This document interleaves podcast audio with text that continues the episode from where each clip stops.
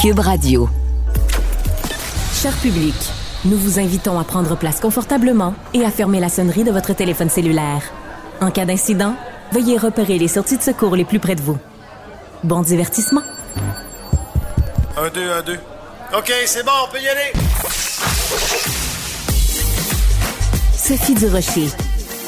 Elle met en scène les arts, la culture et la société pour vous offrir la meilleure représentation radio. Sophie Durocher. Tout un spectacle radiophonique.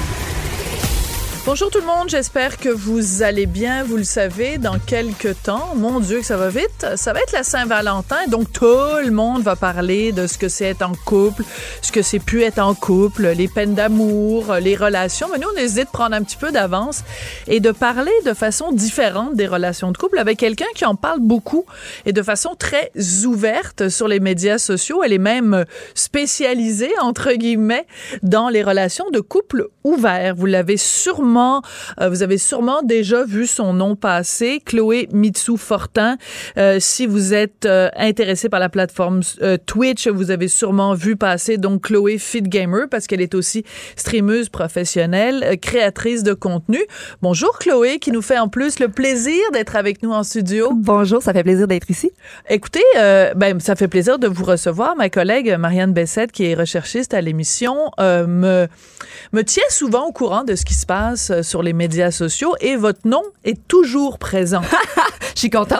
Ben oui. Parce que ça fait parler. Ben oui, ça fait parler comme TikTokeuse, impliquée sur différentes plateformes. Et une des raisons pour laquelle on vous faites beaucoup parler, c'est que vous avez pendant longtemps fait euh, partie d'un couple ouvert et vous avez décidé sur les médias sociaux de démystifier ce que c'est pour quelqu'un qui comme qui vient de débarquer en ville. J'imagine ça existe. C'est quoi un couple ouvert?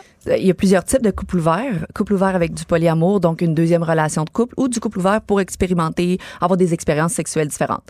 Fait qu'après 12 ans de couple monogame, on a décidé de s'ouvrir l'esprit puis dire, c'est quoi, j'ai envie de vivre d'autres choses. Fait qu'on a simplement dit d'être honnête, euh, de, de, juste s'assumer dans ça, puis de devenir un couple ouvert et d'avoir euh, nos amants, chacun de notre côté.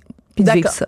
J'ai déjà entendu dans une de, de, vos entrevues que vous disiez que vous et votre conjoint de l'époque, donc, que ça avait commencé, ça, euh, le couple ouvert, au moment où vous avez perdu du poids. Oui. C'est quoi le lien entre les deux? Quand on est en surpoids? On peut pas être en couple ouvert? Qu'est-ce qui s'est passé? Du tout. Non. Mais on était dans un confort de couple. D'accord. Après 12 ans, on était dans un confort de couple. Puis après avoir perdu du poids, on a retrouvé cette confiance-là. Puis on a voulu aller chercher comme un pétillant, quelque chose de différent. Puis ça l'a vraiment donné pas, je veux pas dire un second souffle parce qu'on s'est juste retrouvé, mais le couple ouvert parce que c'est mon, c'était mon premier conjoint. J'étais sa première blonde. J'avais eu aucune expérience sexuelle autre. Avant? Avant. J'étais avec lui depuis que j'avais 15 ans. Fait que pour moi, c'était juste de dire, on va se dire la vérité parce qu'il y a tellement de tromperies, d'adultère et de de mensonges. On va se dire la vérité, on va se dire les vraies choses, puis on veut expérimenter des choses en gardant notre relation aussi importante puis aussi forte. Mais en même temps, c'est particulier parce que si en effet avec euh, celui qui est le père de vos enfants, si c'était votre première relation, ça veut dire aussi que peut-être vous aviez le goût de dire ben parce qu'il y a plein de gens dans la vie, ils font des enfants après avoir eu des relations avec euh, l'un puis l'autre, mais vous, vous aviez pas eu cette chance-là, donc c'est peut-être de dire, ben j'ai connu juste un homme, je vais aller voir le voisin aussi si c'est intéressant. Ben, certainement. Puis j'ai encore cette vision-là. Là, je suis célibataire, mais éventuellement, on me pose la question est-ce que tu vas retourner dans un couple ouvert? Ça, c'est une question de construction de la confiance, construction de confiance à deux. Fait oui, totalement. Si dans 10 ans, je suis avec la même personne et que je veux vivre d'autres expériences sexuelles parce que ma sexualité à 34 ans versus 45, il y a d'autres choses que je vais vouloir vivre. Tout va évoluer. Fait que peut-être que oui. Donc, quand vous allez sur les médias sociaux, euh, par exemple sur TikTok, vous faites des, des, vidéos TikTok couple ouvert à découvert. Le jeu de mots est vraiment euh, formidable. Euh, des fois, il y a des gens qui vous jugent, des gens qui ne comprennent pas. Absolument. Et est-ce que, dans une certaine mesure, quand les gens sont parfois très agressifs avec vous, c'est parce qu'ils projettent leurs propres insécurités? C'est possible, ça? Je ne connais pas ce que les gens vivent dans leur relation. Cependant, je me dis que tous les types de relations sont valables. Que ce soit deux hommes, deux femmes, un trouble il y a des gens qui Tant que les gens sont consentants. Tant que les gens sont consentants, pourquoi on peut pas vivre notre amour à notre manière? C'est un petit peu ça que je veux démystifier parce que si tu n'es pas d'accord avec le couple ouvert, jamais je vais te l'enfoncer dans la gorge. Jamais je vais te dire, tu dois faire ça pour être heureux. Mm-hmm. Absolument pas. Un couple monogame depuis 45 ans sont ensemble, sont heureux. Bravo. Continuez de forger cet amour-là. Mais pourquoi? des humains pourraient pas expérimenter leur amour différemment? J'enlève rien à personne, j'oblige rien à personne, mais quand je l'ai affiché, c'est venu vraiment euh, briser les normes de la société, briser ce qu'on est habitué de voir et d'entendre. Puis en même temps, si on regarde dans l'histoire, dans la vaste histoire de l'humanité avec un grand H, euh, ben c'est quand même récent dans l'histoire récente que vraiment l'institution du mariage. Euh, je pense que tu sais en 300 avant Jésus-Christ, euh, c'était pas ça s'appelait pas évidemment un couple ouvert à cette époque-là, mais cette notion-là de tu t'habites dans un petit bungalow de banlieue et euh, tu sais non, ce que je veux dire c'est que cette exclusivité-là dans la relation, c'est quelque chose qui appartient beaucoup euh, à la révolution industrielle et euh, tu sais il y, a- il y a tout un, un schéma euh, capitaliste aussi qui vient avec ça. On a été, euh, on est né avec avec cette norme-là. On a vu nos parents grandir, se marier, avoir des enfants et être ensemble même s'ils étaient malheureux pendant 40 ans. Voilà, ben là, vous venez de mettre le doigt sur quelque chose d'extrêmement important. Donc, vous, ce que vous dites, c'est euh, être en couple ouvert, donc choisir avec l'approbation de l'autre partenaire, choisir d'avoir soit une relation amoureuse ou une relation sexuelle simplement avec quelqu'un d'autre. Ça n'est pas trompé. Non, parce que tout est dit, tout est consentant, tout est quand euh, tout va bien dans le couple. Parce que j'ai dit qu'aux gens qui veulent être en couple ouvert, ne le faites pas s'il y a une faille dans votre couple, parce que c'est sûr que ça va, il va y avoir quelque chose à les combler. Puis tu veux pas combler un manque. Ton couple doit bien aller, doit bien fonctionner. Ça, c'est une constitution essentielle. Essentiel parce que sinon tu vas éventuellement développer des sentiments pour une autre personne, comme un homme monogame qui est avec sa conjointe depuis 15 ans, qui lui communique pas ses besoins et qui voit une collègue de travail et décide de tomber éperdument amoureuse d'elle parce qu'il y a quelque chose qui fonctionne plus dans leur couple. Mais nous, c'est important la communication pour se dire c'est quoi nos besoins, c'est quoi nos limites, où est-ce qu'on s'en va avec ça? Euh, la, ré- la réaction la plus violente ou la plus euh, dérangeante Oh, que vous avez eue euh, sur justement c'est cette page TikTok couple ouvert à découvert? Il y en a beaucoup. Je pense que Ouais. j'ai- j'ai- j'assume beaucoup ça pour les gens. Le couple ouvert, les échangismes et le monde libertin, c'est partout. Mais tout le monde est caché. J'ai dé- j'ai décidé de dévoiler Ouais. pour dire que les gens vivent ça et c'est tout aussi valable. C'est bon, c'est beau. Euh, la chose la plus peut-être méchante, c'est euh, mon Dieu, mais vos enfants vont être fuckés. Vos enfants vont tellement écoper de ça. Puis pourtant, il y avait deux fois plus d'amour. Ben c'est pas comme si vous faisiez de l'échangisme devant vos Pas enfants. tout. Enfin j'espère parce relation que sinon sexuelle. on va se parler Ben, Chloé, vous Ben et non. moi là. Tout est dans- entre adultes consentants. Tout Ouais. est dans des soirées, on loue des chalets, euh, les enfants sont couchés, euh, papa invite quelqu'un, maman invite quelqu'un. Tu sais, c'est, c'est, c'est dans l'éducation, dans l'éducation que je fais avec mes enfants, c'est de montrer à mes enfants que tu peux aimer qui tu veux par respect puis avec la communication.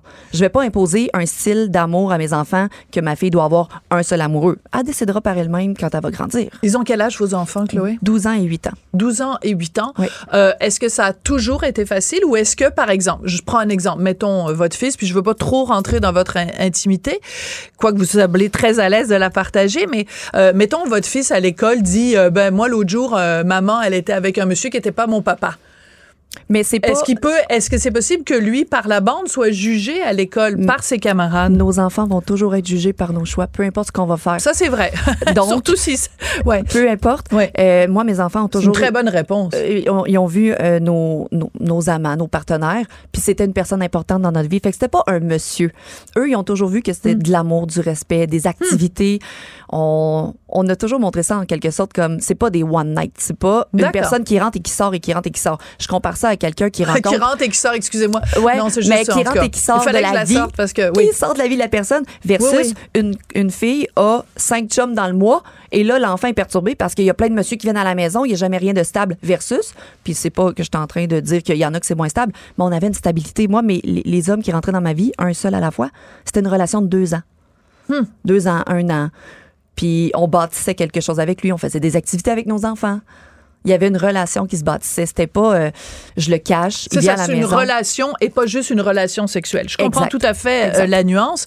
Euh, une des raisons pour laquelle vous êtes aussi très populaire puis très beaucoup beaucoup beaucoup partout sur les médias sociaux, c'est que vous avez un compte Only- OnlyFans Oui. et vous avez fait une déclaration qui a beaucoup fait jaser il y a une semaine ou deux. Oui. Vous étiez interviewé dans un dans une balado et vous avez dit que vous vous vouliez participer à Occupation Oui, Double. je me suis rendue au 20 filles finales, là, euh, tapis rouge. Voilà, et que ben il y avait une provision dans le contrat qui spécifiait qu'on peut pas faire partie d'occupation double si on a de, il aurait fallu que vous fermiez votre compte OnlyFans. Pour ceux qui savent pas, c'est un, co- un compte où on monnaie différents degrés de nudité, Oui. différents degrés de on peut on du peut résumer ça comme ça. Oui, voilà. ça. Euh, dans le fond, ce que j'ai dit sur le podcast, c'est que j'ai participé aux auditions. Ouais. J'ai, je me suis rendue aux auditions finales, ultimes. Par la suite, lorsqu'il fut temps de signer le contrat, euh, il y avait des clauses dans lesquelles je me sentais pas à l'aise parce Ouais. que l'agence prend un gros pourcentage de tes revenus par la suite. Et moi, mon travail, c'est d'être créatrice de contenu temps plein. Je connais mon salaire et je n'étais pas prête à laisser ça aller. Donc oui, j'allais fermer mon OnlyFans pour le temps de l'émission parce que c'est parfait, je veux faire l'émission. Mais j'ai changé des clauses au contrat pour dire si je veux rentrer, voici ce que je veux Ah. pour pas avoir de répercussions sur ma vie et après. Et puis simplement, comment que ça a été présenté, c'est que ça a été dit euh, occupation double a refusé à cause de OnlyFans, mais j'ai pas été refusée. J'ai pas, je me suis pas désistée, j'ai juste pas été sélectionnée D'accord. au final.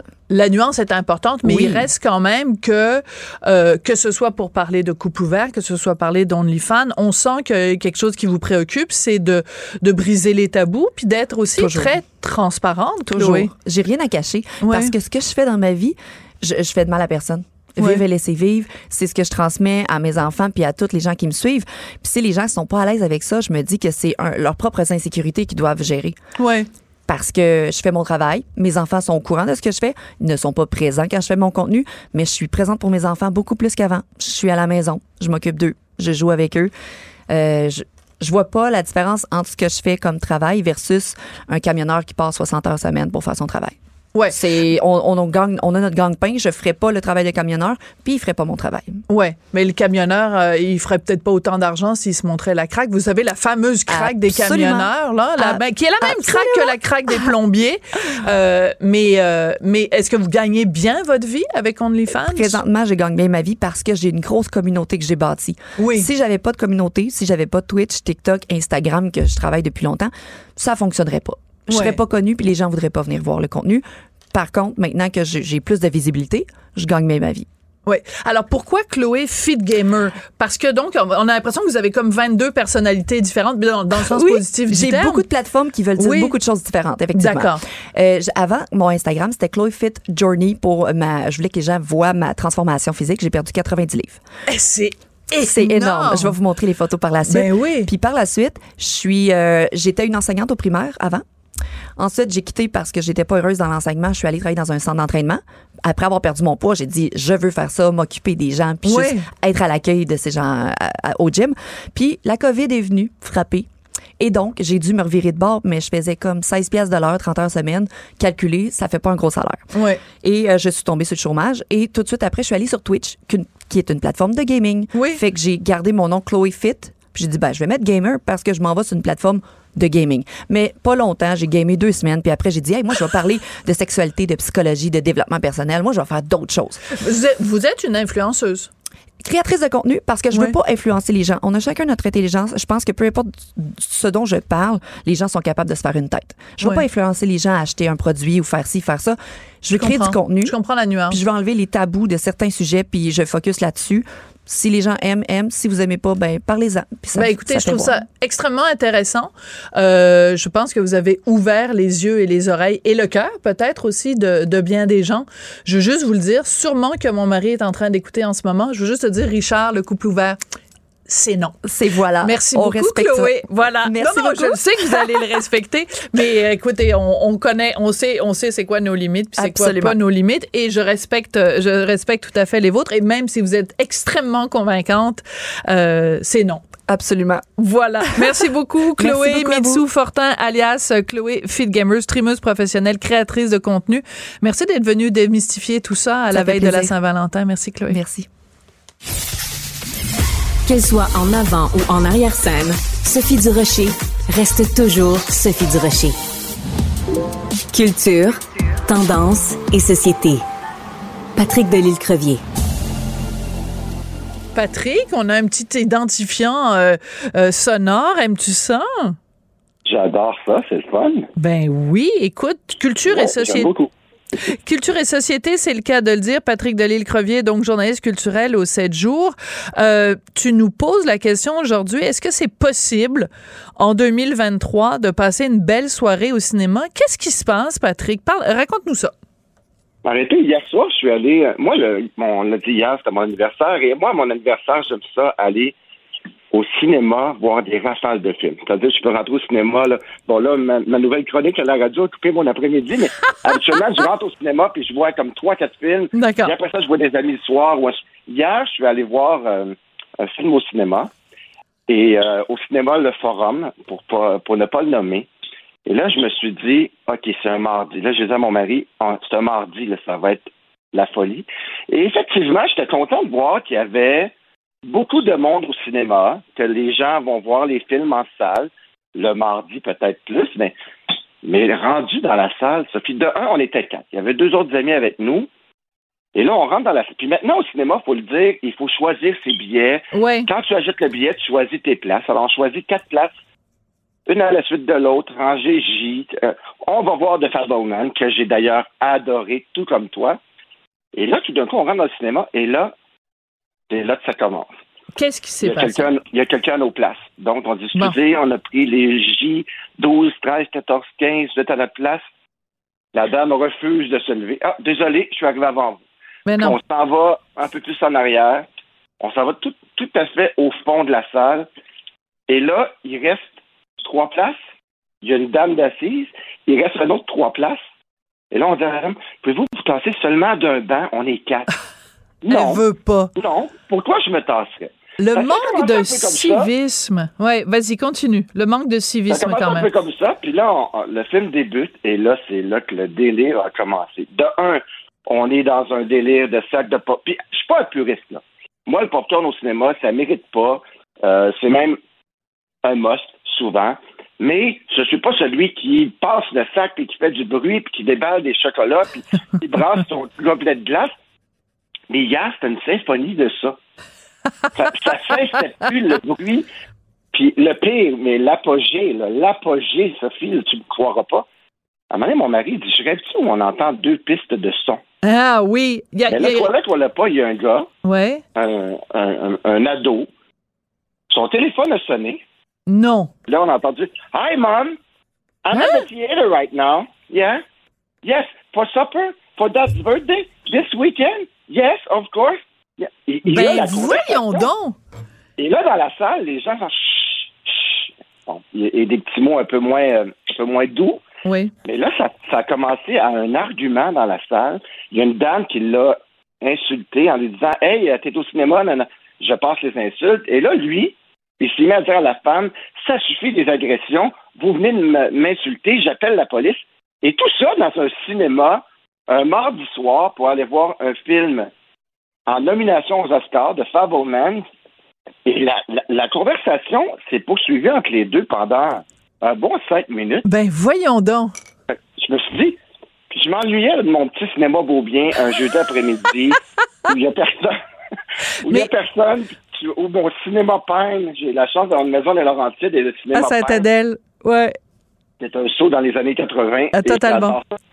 Mais ça m'a interrogé à savoir, est-ce que c'est encore possible? Bon, je sais maintenant que le mardi, c'est pratiquement impossible maintenant. Du moins, à ce cinéma-là, hier, c'était le bordel.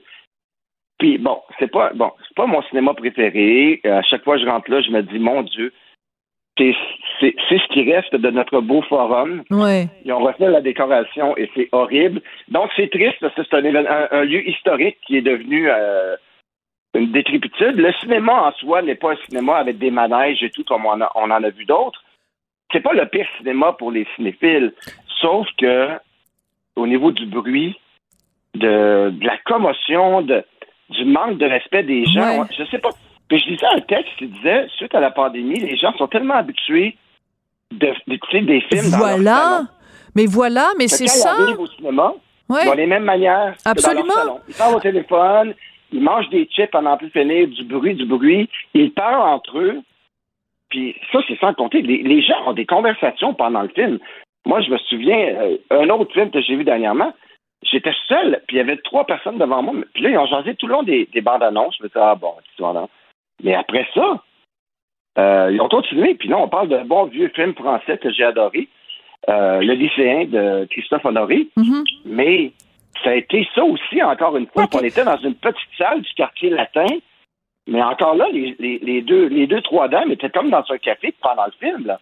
Ouais. Ça commentait sur le, le- le film, sur le- la tenue de l'actrice principale, sur le- les propos du dialogue. Alors là, je me suis dit, est-ce que c'est encore possible d'aller au cinéma avec des cinéphiles et d'écouter un film sans être dérangé comme si c'était au beau milieu de la pitoune à la ronde euh, à l'été 1997? C'est très drôle. Euh, je vais te raconter une autre euh, anecdote qui sera pas capable d'accoter la tienne. Là, elle est en dessous de la tienne, donc c'est pas vraiment une relance. Euh, Je vais au Théâtre du Nouveau Monde l'autre jour, c'est la première euh, de la pièce qui euh, met en scène Albert Camus et Maria Cazares, donc leur relation épistolaire. Et en plein milieu, la pièce commence à 8 heures et à 9 heures, il y a une dame à côté de moi qui sort son cellulaire et qui essaye désespérément de remettre de l'argent dans son parcomètre. Sauf que ça marche pas parce que ton parcomètre a juste besoin de le mettre jusqu'à 9 heures. Donc, elle essayait, puis elle essayait, puis elle essayait, puis l'application qui permet de remettre des sous dans ton parcomètre ne fonctionnait pas. Mais on est en plein milieu d'une pièce de théâtre. Elle sort son cellulaire. Donc, évidemment, il y a un effet lumineux. Ça dérangeait tout le monde autour. Et c'est un manque de respect total pour Anne Dorval et euh, Monsieur Gagnon qui était, euh, qui était sur la scène. Donc, je me suis tournée vers la dame, puis j'ai dit, Madame, vous manquez tellement de respect aux gens autour et aux gens sur la scène. Elle m'a regardé comme si euh, je lui avais demandé de lé- lécher le plancher du TNM euh, avec sa langue. Euh, les, les, les gens n'ont plus aucune notion de à quel point un cellulaire c'est dérangeant, à quel point quand ils parlent c'est dérangeant, à quel point quand ils font du bruit c'est dérangeant et c'est en effet d'après moi relié à la pandémie. Les gens pensent qu'ils sont dans leur salon euh, en train de faire du télétravail mais vous êtes plus dans votre salon là. Exactement. Puis c'est drôle parce qu'on parle de cette première-là. J'étais là et à quelques bancs de toi. Et t'as-tu entendu aussi qu'il y a eu un téléphone cellulaire qui a sonné pendant la pièce? Ah ça j'ai pas entendu. Oui, ça a sonné pendant la pièce. Fait que là, je me suis... Puis tu sais, on, on, on sait que sur scène, cette pièce-là, c'est- C'est difficile à jouer. Et là, tu te dis, je peux pas croire que le télé... il y a quelqu'un, et on le dit, là, on entend la douce voix de Lorraine Pintal au TNM qui nous dit déballez vos bonbons, éteignez vos cellulaires et tout. Mais il y a des gens qui font fi de ça et qui décident de le- garder leur téléphone ouvert au cas où ils auraient un appel. C'est- C'est c'est- c'est inquiétant. Tu, tu te dis, voyons, on va voir un spectacle maintenant. Hey, au théâtre en plus, là. Ouais, ouais. T'sais- Parce que on s'entend que quoi, toi, quand tu es au cinéma, euh, les, euh, les comédiens, que ce soit Paul Dano ou les autres, ça les dérange pas si le cellulaire sonne. Mais Anne Dorval, ça se peut que ça la dérange quand le téléphone sonne. Euh, de façon générale, je pense que pour conclure, Patrick, c'est ce manque-là de civisme et euh, c'est pas de l'agisme qu'on fait parce que c'est pas nécessairement les plus jeunes qui sont les plus impertinents ou les plus euh, inconscients ou les plus penchés sur leur cellulaire. Euh, moi, la dame là qui, qui, qui, qui tapochait sur son cellulaire, elle devait avoir 40-45 ans. Euh, c'est c'est incompréhensible qu'on commence une pièce de théâtre en faisant des mises en garde, en disant aux gens éteignez vos cellulaires euh, et qu'il y a des gens qui, et qui, qui, qui, qui- qui n'écoutent pas ou qui s'en foutent complètement. Donc, euh, ta Et en question... Sophie, je veux juste te dire vite, vite un truc. Cindy Lauper en spectacle à Montréal, au Métropolis, il y a quelques années, il y a eu un téléphone qui a sonné, puis elle a vu aussi que la fille la filmait. Mais Cindy Lauper a descendu dans la foule, Non. elle est allée ramasser le cellulaire, puis elle a dit Ton téléphone me dérange, je te le redonne seulement à la fin du spectacle. Je- Puis le monde a applaudi. C'est comme Ah, enfin, une, en- encore. Finalement, Sophie, mes couilles de la journée vont à Cindy Lauper qui a eu le. Finalement, je vais remettre des couilles à chaque jour. Oui, j'adore ça. OK. J'ai déjà hâte à voilà. demain. À demain. Les couilles À de demain, Patrick. Ouais, ça va être les prix du jour. Bye bye. Elle se déplace du côté court au côté jardin pour couvrir tous les angles de la nouvelle. Pour savoir et comprendre, Sophie Durocher. C'est tout en anglais. Sophie Durocher, C'est toi qui as tiré la sonnette d'alarme? Le Québécois moyen était Guy Nantel. quelqu'un qui subissait et qui se disait je ferme ma gueule parce que je veux pas perdre ma job. la rencontre. Cet asservissement, cette servitude volontaire. C'est quelqu'un qui va dire par exemple moi j'étais allé à l'urgence là, j'ai attendu 6 heures, OK? La rencontre, Nantel, Durocher. Guy Nantel, bonjour. Bonjour Sophie. Écoute, euh, le chemin Roxham, euh, toute la question de l'immigration irrégulière, tout ça, ça fait beaucoup jaser. Puis Jean-François Lisée a fait une proposition qui fait beaucoup, beaucoup, beaucoup, beaucoup, beaucoup, beaucoup jaser à Radio-Canada l'autre jour. C'est de ça que tu veux nous parler aujourd'hui? Oui, exactement. Il a fait une, euh, en fait, il a fait une proposition qui, selon moi, a du sens ou à tout le moins mérite d'être écouter et analyser, mais évidemment, la réaction euh, émotive et épidermique euh, des fédéralistes ne s'est pas fait attendre. Alors, on va écouter un extrait. Donc, euh, c'était tout récemment à ici RDI, Jean-François Lissé. Si vous prenez pas 80% des demandeurs pour les amener ailleurs au Canada, hum. Pour qu'on les distribue équitablement à l'intérieur de cette magnifique fédération, nous, on va le faire. C'est-à-dire que le Québec a tout à fait la capacité, puisqu'il accueille ces gens-là, de dire, OK, dans les 24 heures, on fait un tri, on garde tous les francophones, on garde ceux qui ont de la famille immédiate au Québec, et les autres, on les met dans un bel autobus climatisé, puis on les emmène à Immigration Canada à Ottawa ou à l'endroit que vous nous suggérez. Alors, ça a créé euh, bien des remous. Toi, tu es d'accord avec son idée ou tu trouves qu'il va trop loin ou qu'il est maladroit dans sa formulation? C'est-à-dire que moi, je pense que ça mérite d'être analysé. Je peux pas dire tout de suite que je suis d'accord parce que je connais pas tous les tenants et aboutissants, mais ce que j'aime pas, c'est toujours l'espèce de réaction épidermique parce que, tu sais, je veux dire, les mordus politiques, c'est une émission de Radio-Canada, bon, avec quatre débatteurs, dont trois fédéralistes, en tout cas dans le cas euh, présent, notoire. Euh, il y a Michel Courchaine et Françoise Boivin, deux libérales de tradition. Puis Dimitri, Soudas, qui est un personnage très influent de Stephen Harper travaillé avec Harper de 2006 à 2011. Donc, lui, ce qu'il dit, il dit, il dit, regarde, il dit, nous autres, là, il dit, on est à nous au Québec, euh, c'est un cas unique dans le monde, le, chemin Roxham, et là, ce qu'on veut, c'est avoir notre juste part de ces immigrants-là qui rentrent, donc euh, à peu près 20% de cette population euh, migrante-là, et on va choisir les francophones et les gens qui ont des familles au Québec.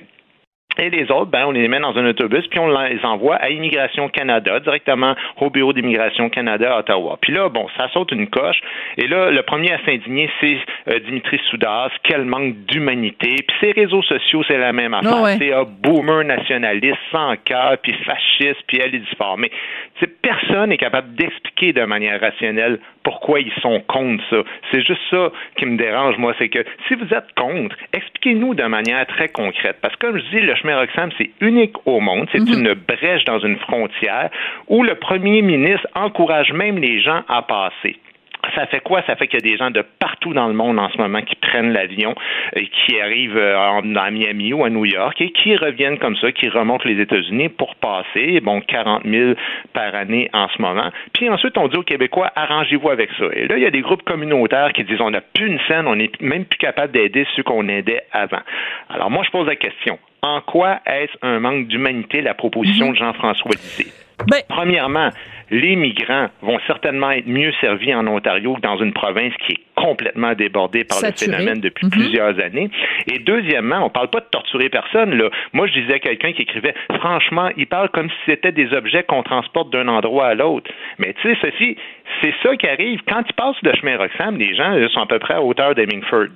Mais qu'est-ce qu'on fait? On les transporte d'un endroit à l'autre, on les met dans un autobus de ben force, ils sont pris en charge, on les amène à 75 km au centre-ville de Montréal, ah puis on dit euh, aux Montréalais, arrangez-vous avec ça. Mais je me dis, c'est quoi la différence entre 75 km au centre-ville ou 200 km à Ottawa? Oui, c'est ça. C'est, les, les, gens parlent de ça comme s'ils ils proposaient de les mettre dans des, euh, dans des trains à bétail puis de les amener dans des camps de travail à wow, deux secondes. Et aussi, c'est important de situer le contexte. C'est que Jean-François Lisée, quand on écoute le segment euh, au complet, euh, commence en disant que en ce moment, Ottawa prend 10% des gens qui arrivent par le chemin de Roxham et en effet les amène à Ottawa. Alors ce que Jean-François Lisée dit, c'est que c'est pas suffisant.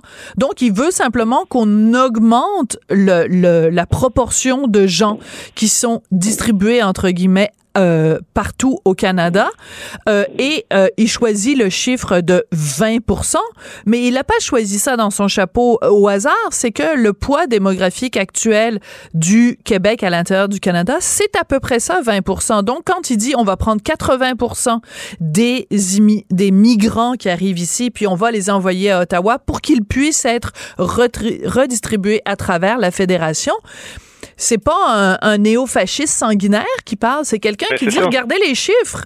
Les chiffres, c'est que ben on représente 20% de la Confédération. Comment ça se fait que le poids de notre immigration irrégulière est disproportionné par rapport à notre poids dans la fédération?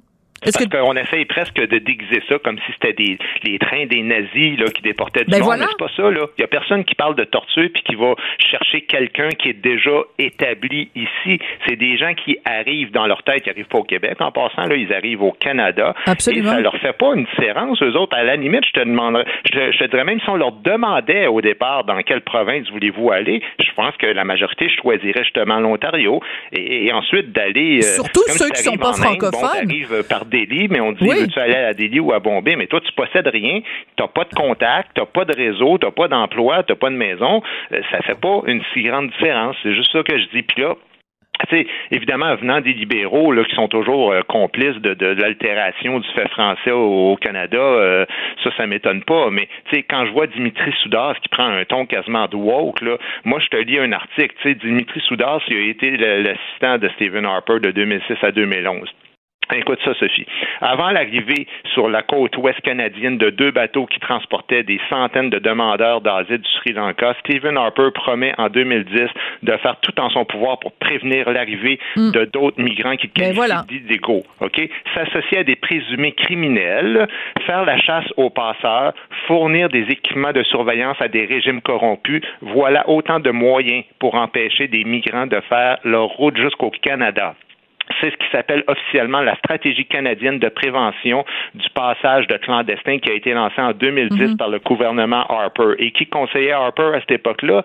Ben, entre autres, Dimitri Soudas. Alors, pour l'humanité, on repassera. Je suis désolé. Mais c'est surtout que on, on fait partie d'un grand pays, pour l'instant en tout cas, on fait partie d'un grand pays qui s'appelle le Canada. Et moi, c'est ce que je dis depuis le début à propos du chemin Roxham. Le chemin Roxham, il se trouve qu'il se trouve chez nous au Québec. Mais prends le chemin, Roxham, mets-le au Manitoba, mets-le euh, en Colombie-Britannique, mets-le dans n'importe quelle euh, province qui a une frontière commune avec les États-Unis et mets un flot de 40 000 personnes par année. Ces provinces-là vont se soulever en disant on n'est pas capable, on est exsangue. Ottawa, vous avez besoin de nous aider. Quand nous, on le dit au Québec, on passe pour des intolérants puis des xénophobes, mais on fait juste dire exactement la même chose que les autres provinces diraient si le point d'entrée était situé à leur frontière à, à elles. Ben, tout à fait. Pourquoi, quand nous, on le dit, on est des intolérants puis des xénophobes? Mais non seulement ça, Sophie, mais ce que je viens de te parler, la stratégie canadienne de prévention du passage des clandestins, ça, ça existe depuis 2010, Stephen Harper. Sauf que Justin Trudeau, là, il n'a pas mis un terme à ça. Encore aujourd'hui, il, collabore avec des, des, des, autorités locales de pays étrangers, dont des gens qui sont des criminels, pour interdire puis dissuader des opérations de passage de clandestins. Ça veut dire quoi? Ça veut dire qu'on investit des dizaines de millions de dollars, OK, secrètement, soit dit en passant, parce que quand il y a des demandes d'accès à l'information, c'est caviardé, puis on ne sait pas trop avec qui il fait affaire, puis mm-hmm. pourquoi. Mais on sait qu'ils font affaire avec des régimes corrompus en ce moment pour empêcher les clandestins de rentrer dans le Canada anglais quand ils arrivent par bateau de l'océan Pacifique. Mais, après ça, on fait preuve de, de, complaisance en donnant une image bien accueillante avec le chemin Roxham. C'est le bout de l'hypocrisie. Tu sais, je veux dire, le dossier des réfugiés de, de Roxham, là, c'est pas juste une anomalie dans le monde, c'est une entreprise délibérée pour forcer le Québec à prendre plus d'immigrants puis à nuire aux faits français puis à l'affirmation nationale des Québécois. Tu sais, je veux dire, mm-hmm. nous autres, on n'a pas à regarder passer la parade sans réagir et je trouve que ce que Jean-François Lisée propose, ben, au premier euh, regard, ça me semble être quelque chose qui est tout à fait correct et il fait juste dire, ben, quand des gens arrivent en masse tout le temps dans la même province, on pourrait disperser ça. Et d'ailleurs, c'est le même raisonnement qu'on a même par rapport à Montréal. On dit, ah, on pourrait l'envoyer en région. Alors, ben oui, tout à fait. Tu sais, je veux dire, c'est pas quelque chose de nouveau comme façon de réfléchir. Sinon, ça n'a aucun sens, tu sais. Ouais. Et d'autant plus que je le rappelle quand quand même, euh, si on réécoute l'extrait, il est clair, il dit, ben, on prend euh, ceux qui parlent français, puis on les garde, parce que oui, c'est une province francophone, le Québec, aux dernières nouvelles. You, réveillez-vous les amis. Et il dit, ben, des gens qui ont de la famille immédiate au Québec, ben, évidemment, on les garde. Mais si t'as pas de famille immédiate au Québec et si tu ne parles pas français, c'est, je vois pas en quoi c'est un immense scandale de dire, ben, on va euh, dans des excellentes conditions, vous amener dans d'autres provinces qui sont mieux à même de vous accueillir parce que nous, notre fardeau, est assez lourd qu'on veut simplement repartager le fardeau avec les autres provinces. Puis c'est ça l'idée d'une confédération, c'est qu'on, tu sais, tu, penses à toutes sortes de choses à l'intérieur d'une confédération, les paiements de péréquation, c'est ça, c'est euh, selon chacun de, de à partir de ce que tu es capable de donner, mais en redistribuant à chacun selon ses besoins. Ben là, il se trouve qu'au Québec, on donne beaucoup et on reçoit pas suffisamment, donc on peut redistribuer l'immigration euh, euh, irrégulière ce qui est vraiment un euphémisme. Merci beaucoup, euh, Guy. Très intéressant comme discussion. Puis euh, on salue Jean-François Lisée, euh, que vous pouvez aussi entendre à d'autres émissions ici à Cube. Merci beaucoup, Guy Nantel. Très bien.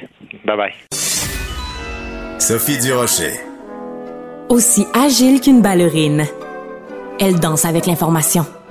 Petit rappel historique, le 31 décembre, il y a des millions de Québécois qui sont rassemblés devant leur télévision. Patrick Huard euh, fait un sketch dans lequel il joue le rôle de Rogatien, le fameux chauffeur de taxi de Taxi 22. Et il y a un personnage qui rentre dans son taxi, qui est Rambo Gauthier. Patrick Huard, euh, le, le, disons, le ridiculise un peu en lui disant, ben là, tu te plains de la dictature, va essaye d'aller voir euh, en Russie si tu, tu t'aimes ça la dictature qu'il y a là-bas. Rambo Gauthier, donc Bernard Rambo Gauthier, leader syndical, n'a pas du tout aimé cette, euh, cette imitation, cette satire, et il a fait une vidéo qui est apparue euh, sur ses médias sociaux dans laquelle il a traité, et j'ouvre les guillemets, c'est pas moi qui parle, il a traité Patrick Huard de tapette à toupette. Fin de la citation. Là, on est rendu à la fin du mois de janvier et ce mot-là, l'utilisation du mot hanté, continue de faire jaser. Et j'ai avec moi en studio Raphaël Provost. Il est directeur général de Ensemble pour le respect de la diversité. Raphaël, vous, vous prônez pas seulement de la part de Rambo Gauthier, mais de la part de la société au complet, qu'on n'utilise plus jamais le mot tapette. Pourquoi? Plus jamais un, je voudrais vous remercier de m'accueillir aujourd'hui. pour, pouvoir mettre en lumière que ce mot-là ne devrait jamais, jamais être associé à la communauté LGBT+. Et c'est ça l'enjeu avec le mot hanté, c'est qu'on associe ça à la communauté LGBT+, de façon négative. Mm-hmm. Donc, c'est une insulte. Donc, on utilise ce mot-là pour insulter mais en insultant comme si être LGBT+, donc être gay, lesbienne, pan, peu importe la lettre de l'acronyme, était négatif. Et c'est mhm. ça que je déplore et c'est ce que je veux qu'on arrête. Et malheureusement, cet exemple-là, c'est un parmi tant d'autres. Il n'est pas le seul à l'utiliser encore. Moi, je suis sur le terrain parce qu'Ensemble pour le respect de la diversité est un organisme qui va dans les écoles pour aborder la diversité au sens très large. On parle de féminisme, on parle d'enjeux LGBT+, on parle de racisme. Et c'est un mot qu'on entend dans les classes par les jeunes. Encore. En 2023, en 2023. Des petits garçons. Pas que des garçons, des, peu importe le genre de la personne. Qui se font traiter de tapette. Et c'est pas un mot gentil, c'est pas un mot doux. Euh, zéro. Il n'y a aucune belle intention. On parle souvent d'intention avec les mots. Oui. Il y en a rarement aucune bonne derrière ce mot-là. D'accord. Donc, euh, de façon plus large, c'est une forme d'homophobie, une forme de discrimination. Je vais juste faire l'avocat du diable deux secondes. Et pourtant, vous savez tout le, toute l'empathie et toute la, la bienveillance que j'ai pour la communauté LGBT. J'ai été la première à dénoncer justement les propos de Rambo Gauthier et l'utilisation du mot, du mot tapette. Bon, je fais l'avocat du diable euh, quand quelqu'un euh, est, euh, mettons, fragile ou un peu trop sensible, on dit ah, sois pas une moumoune. Mm-hmm. Ok? Est-ce que c'est possible dans certains cas que ce soit pas nécessairement relié à l'orientation sexuelle de la personne? Est-ce que c'est possible Je pose la question, Raphaël, que des fois des gens disent Hey, hey, sois pas une tapette, et que ça veuille simplement dire, c'est pas ton orientation sexuelle, mais arrête d'être trop sensible ou trop fragile. Est-ce que c'est possible? Bien, voilà l'exemple à utiliser. Utilisons la phrase que vous venez de dire. Ouais. Euh, sois peut-être moins sensible à la chose que je viens de te dire. faut arrêter, tous les autres mots associés, faut arrêter de les utiliser parce que l'intention derrière, c'est d'insulter et on associe ces mots-là justement à une communauté, mais souvent, par exemple, au fait d'être un garçon peut-être plus féminin. Mais encore là, c'est comme si dire arrête de faire ta fille fille devrait pas être une insulte. Ça, je suis entièrement d'accord avec vous. Donc, je pense, et c'est là que j'avais envie d'aller aujourd'hui. Puis j'y pensais ce matin en me disant, pourquoi ne pas utiliser ce... C'est le même principe avec les mots associés aux femmes? Être femme devrait pas être une insulte. Donc, ne fais pas ta fille, c'est la, la, même, même chose. faut arrêter d'associer ça. Donc, arrêter de cours pas comme une fille. C'est le même exemple que j'ai envie d'utiliser. Souvent, c'est des exemples forts parce que les femmes, souvent, vous êtes fait dire des commentaires comme ça. L'intention, c'est d'être réducteur en faisant ça. Donc, c'est d'associer que si, je, si ce n'est pas un homme masculin hétérosexuel, ben c'est l'inverse est négatif. Je Donc, ce mot tapette-là, momoun, c'est le même concept, c'est le même principe. On veut associer à des choses qui devraient être dissociées. D'accord. C'est le même principe. Par contre, Raphaël. Oui. Euh, dans mes chroniques dans le Journal de Montréal, le Journal de Québec, je reviens souvent sous cette notion de la police de la langue. La police, les gens bien pensants, bien intentionnés, hein, mhm. pas, ça part toujours d'une bonne intention, qui nous disent la liste des mots qu'on doit plus dire, euh, la liste des films qu'on doit plus regarder, la liste des livres qu'il faut pas lire. Euh, J.K. Rowling, faut arrêter de lire Harry Potter parce qu'elle a pas été fine avec l'étranger. Peu importe. Est-ce que vous avez pas peur quand même que en disant de façon aussi catégorique, il faut plus jamais utiliser ce mot-là, que vous jouez pas un petit peu le rôle de la police? J'ai envie de un, j'ai pas envie d'être la police de rien. Moi, ce que j'ai envie de faire, c'est d'éduquer. Et mon option est ma, moi, mon option. Oui, mais éduquer ou rééduquer? Parce que même ah, éduquer, ça peut être un peu euh, euh, condescendant, de, genre de dire euh, vous n'êtes pas éveillé, vous n'avez pas compris, vous n'êtes pas assez intelligent. Moi, je vais vous dire la. Moi, je vais amener la lumière dans votre obscurité. La fameuse lumière. J'ai envie de dire éduquer. Je vais utiliser éduquer parce que souvent, on n'a pas eu cette éducation-là. Puis je dis éduquer parce que si on était rééduqué, c'est qu'on a eu cette éducation-là. Dans, à l'école, on nous parle rarement de diversité. Puis j'ai envie de dire, faut pas dire aux gens, ne dis pas ce mot. Moi, j'ai l'impression, ben, ah, moi, j'ai un fils qui a 15 ans, là, depuis qu'il va à l'école, il me semble, on lui parle que de ça ah, constamment je vous dans que ses non. cours. Ah, 0, 0, 0. Les cours d'éthique et de culture religieuse, c'est pas juste ça. Des heures et des heures à parler de diversité. Mais non, mais dans les cours d'histoire, dans les cours de géographie, dans tous Mais la diversité, c'est large, la diversité. Puis je veux dire, puis parlons par exemple de diversité LGBT+, souvent dans les écoles, puis c'est déjà une fois, pour moi, c'est déjà un, combat de gagner, mais une fois par année, pendant une heure, si on n'est pas réceptif à ce moment-là, si de la façon que ça nous a été amené, puis parler pendant une heure de toute une réalité et de toute une histoire, c'est peu pour l'éduquer. Puis quand tantôt je dis éduquer, c'est justement parce qu'on nous en parle rarement.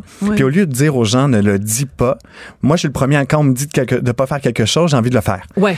Mais si on m'explique pourquoi, il mm-hmm. faut pas le faire. Et c'est ça que j'ai écrit récemment. J'ai participé à un article dans le journal de Chambly où j'expliquais si j'avais l'opportunité, moi j'aimerais pouvoir rencontrer cette personne-là et lui euh, expliquer pourquoi. Oui, Bernard Gauthier. Oui, puis ça n'a pas besoin de durer deux heures là. Mais juste de lui expliquer le pourquoi ce mot-là ne devrait pas être utilisé, puis pas lui dire arrête de l'utiliser. Parce que je l'ai vu quand je dis, on dit ça aux gens, les gens s'arrêtent à je veux pas me faire dire de de pas le faire. Mais quand on sensibilise les gens, et ça c'est démontré, qu'on est sensibilisé puis qu'on mm. comprend l'impact de ce mot-là, parce que pour certains, puis vous l'avez emmené tantôt comme exemple, parfois l'intention, elle n'est pas vouloir d'associer à la communauté puis tout. Mais à la base, ça reste un mot négatif, ça reste une insulte. Et la personne qui reçoit ça, c'est peut-être la 104e fois qu'elle se le fait dire mm. dans la semaine. Puis je vais parler de mon histoire personnelle. Moi, ce, ce mot-là, toute mon adolescence, je l'ai entendu des milliers de fois. Chaque fois, c'était comme un effet de coup de couteau sur moi. Chaque fois. Puis quand je disais à une personne, ça me fait quelque chose, mais voyons. Peut-être que toi, tu penses que ça n'a pas l'impact que, que moi, je reçois mais c'était des milliers de fois. Mhm. Et les premières fois qu'on m'a parlé d'homosexualité, c'était de façon péjorative. Moi, les premières, la première fois, je viens de la, je viens de Montérégie, je viens de Napierville, pas très loin de Montréal, et les premières fois que j'ai entendu parler de la communauté LGBT+, c'était toujours de façon négative, c'était un insulte. Donc, ça vous donnait pas vraiment le goût de faire votre coming out? Ben, aucunement, parce que je me disais, un, moi-même, je me questionnais en me disant, mais est-ce que je suis ça? Si je suis ça, c'est associé à quelque chose de négatif. Mm. Comment va être ma vie et tout? Quand on se rend compte que c'est beaucoup plus que ça, que c'est beaucoup plus joli que ça. Mais c'est que c'était fort à l'époque. Donc, faut jamais oublier que jeunes et moins jeunes, c'est peut-être la première fois ou la seule fois qu'on leur parle de ça. Mais si on leur parle à chaque fois que c'est une insulte, que c'est associé à quelque chose de négatif, que si t'es gay, c'est mauvais, parce que c'est tout ça l'amalgame, euh, ça peut, c'est destructeur. Puis des comédiates, ils sont, les comédiates, justement, se, se révéler aux gens si on a envie de le faire. Mais ça, ça nous met les mauvaises bases pour le faire. Puis je- tantôt, vous disiez, votre garçon, c'est vrai qu'à l'école, maintenant, on nous parle de diversité. Ils ont accès à des médias sociaux aussi qu'on avait peut-être moins à l'époque. Mais si on nous en parle de façon négative, avec cette connotation-là, puis qui, par exemple, justement, cette personne-là a une plateforme immense sur les médias sociaux, puis qu'on entend ça, ça peut valider certaines personnes dans leurs croyances. Puis c'est ça que je veux qu'on arrête. Je veux qu'on rééduque, qu'on éduque, on rééduque ou re-re-rééduque les gens, mais qu'on le fasse dans la bienveillance. Puis ce mot-là, ben arrêtons. Puis arrêtons d'insulter, point. Oui, arrêtons d'insulter, point, point, ça, point, point, point. Ça, ça, là, on va être 110 Je pense qu'on s'entend On va là-dessus. être 110 d'accord. euh, je veux pas vous faire de la peine, mais je vais vous faire écouter une chanson qui date euh, des années 70 Mhm. et je veux que vous me disiez si, selon vous, on devrait encore la faire jouer euh, à la radio aujourd'hui. Je vous ai pas prévenu, donc vous étiez pas au courant que Je suis j'allais vous très faire spontané, donc jouer allez-y. ça. Donc, euh, ben, c'est une chanson de Beau Dommage, c'est la chanson Montréal. On va écouter ça. Avec mon chum si avec le grand on agaçait les filles, puis on s'appelait. Si vous êtes dans votre si vous êtes dans votre auto Raphaël et que euh, je sais pas moi c'est quoi ou à rouge on fait jouer cette chanson là de Beau Dommage physiquement vous allez réagir comment? Ben, je me dirais, il y a tellement d'autres belles chansons québécoises avant de choisir celle-ci à présenter, dont le- dans le répertoire de Beau Dommage. mais c'est une des plus belles chansons de Beau Dommage Oui, mais encore là, je, je, je, je connais pas les intentions qu'elles étaient derrière. Il y a une époque à l'utilisation de ce mot-là, mais je suis certain que si on s'adressait aux gens qui ont écrit ce- cette chanson-là avec le regard qu'on a aujourd'hui, peut-être justement, j'ai pas envie, je suis pas dans le cancel de, de ce qui a été fait. C'est une chanson d'un grand répertoire. C'est l'intention derrière là, puis le mot qui est utilisé peut-être par des gens qui ne font pas partie de ces communautés-là. Par exemple, le mot queer.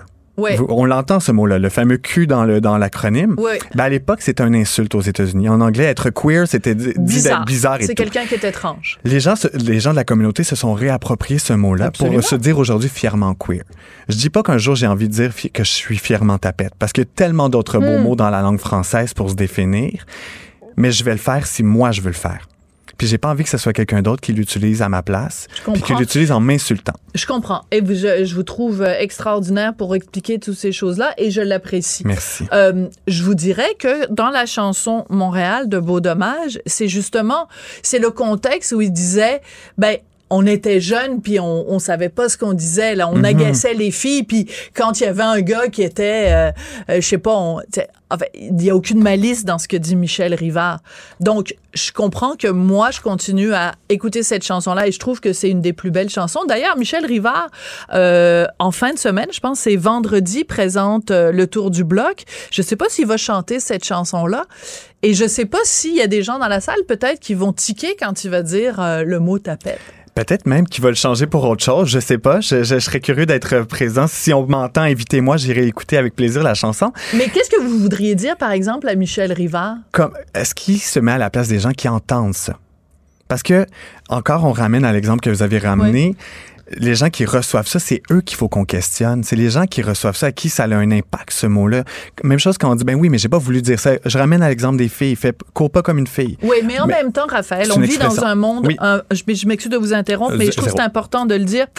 On vit dans un monde où tout- il faut toujours, toujours tenir compte du ressenti de l'un et de l'autre. C'est impossible que euh, dans le cadre, dans le, dans le courant d'une journée, qu'on dise pas à un moment donné ou l'autre un mot qui peut peut-être être mal reçu ou qui Mhm. fait de la peine à quelqu'un. À un moment donné, il faut juste Mais il faut faire un travail d'introspection Oui. qui soit minimal. Ça nous arrive, je suis le premier moi-même. Moi, je dis toujours, là, c'est correct de pas tout comprendre, faut juste pas juger. Et je suis le premier parfois à utiliser des expressions et des mots que moi-même viennent de ma famille, de mon coin de pays. Mais je m'arrête puis je me questionne, hey, c'est quoi l'impact du mot que je viens de choisir? Puis euh, on se trompe, puis c'est vrai qu'on fait des erreurs, puis je parle toujours d'intention. Mon intention, Oui. c'était pas de blesser. Mais je pense qu'on a un travail collectif, puis on, au Québec, de le faire. On est chanceux au Québec pour beaucoup de choses, mais de s'arrêter puis se questionner sur le choix des mots. On a une langue tellement riche, et ça, c'est la force du français, puis je pense que vous êtes une vous- défendresse du français. choisissons des mots avec beaucoup plus de bienveillance. Puis c'est normal de se tromper. Ouais. Puis je sais que je, je sais ce que vous vouliez dire par rapport à ça, mais je pense que le retour du il y a un balancier dans la vie. Oui. En ce moment, il faut qu'on se questionne, on brasse tout, puis à un moment donné, on va se rasseoir, puis on va dire bon, on a fait le travail collectif ensemble de se questionner. Et ce mot-là que cette personne a utilisé a voulu insulter un acteur pour un pour le bye Ah, voilà. Mais c'est aurait clair pu utiliser, s'il la voulait bouche- juste insulter, il aurait Ouais. pu utiliser autre chose. Mais il devrait juste pas insulter de base. Et encore moins utiliser un mot qui réfère à une communauté. C'est surtout ça. Moi, je veux complètement dissocier ce mot-là à une communauté qui ne devrait jamais, jamais être utilisée pour insulter. On n'est pas une insulte, on est des humains comme Mm. tout le monde. Et c'est ça que je veux que cette personne-là entende. J'espère qu'il nous écoute. J'espère qu'en ce moment, il- Ah, moi, je pense que ses petits amis puis qui, m'écrivent régulièrement pour me traiter de, de mal baisé, puis de ci, puis de Aïe, ça. aïe, aïe. Je pense que ses petits amis doivent en effet mais c'est à eux lui, que je lui m'adresse. communiquer. On est des humains comme tout le Puis monde. arrêtez de me traiter de mal baisé parce Voilà. que je suis très bien baisé. Merci beaucoup. Là, bon, ça Ben, suffit. tant mieux pour vous, je suis Merci pour beaucoup. Trop d'informations en ce mercredi. Raphaël Provost, je rappelle que vous êtes directeur général de Ensemble pour le respect de la diversité. Ça a été tout. vraiment un plaisir de vous recevoir. Merci à Marianne Bessette à la recherche. Merci à Tristan Brunet-Dupont à la réalisation, la mise en onde. Merci à vous, chers euh, Cubiens et Cubiennes, et à très bientôt. Cube Radio.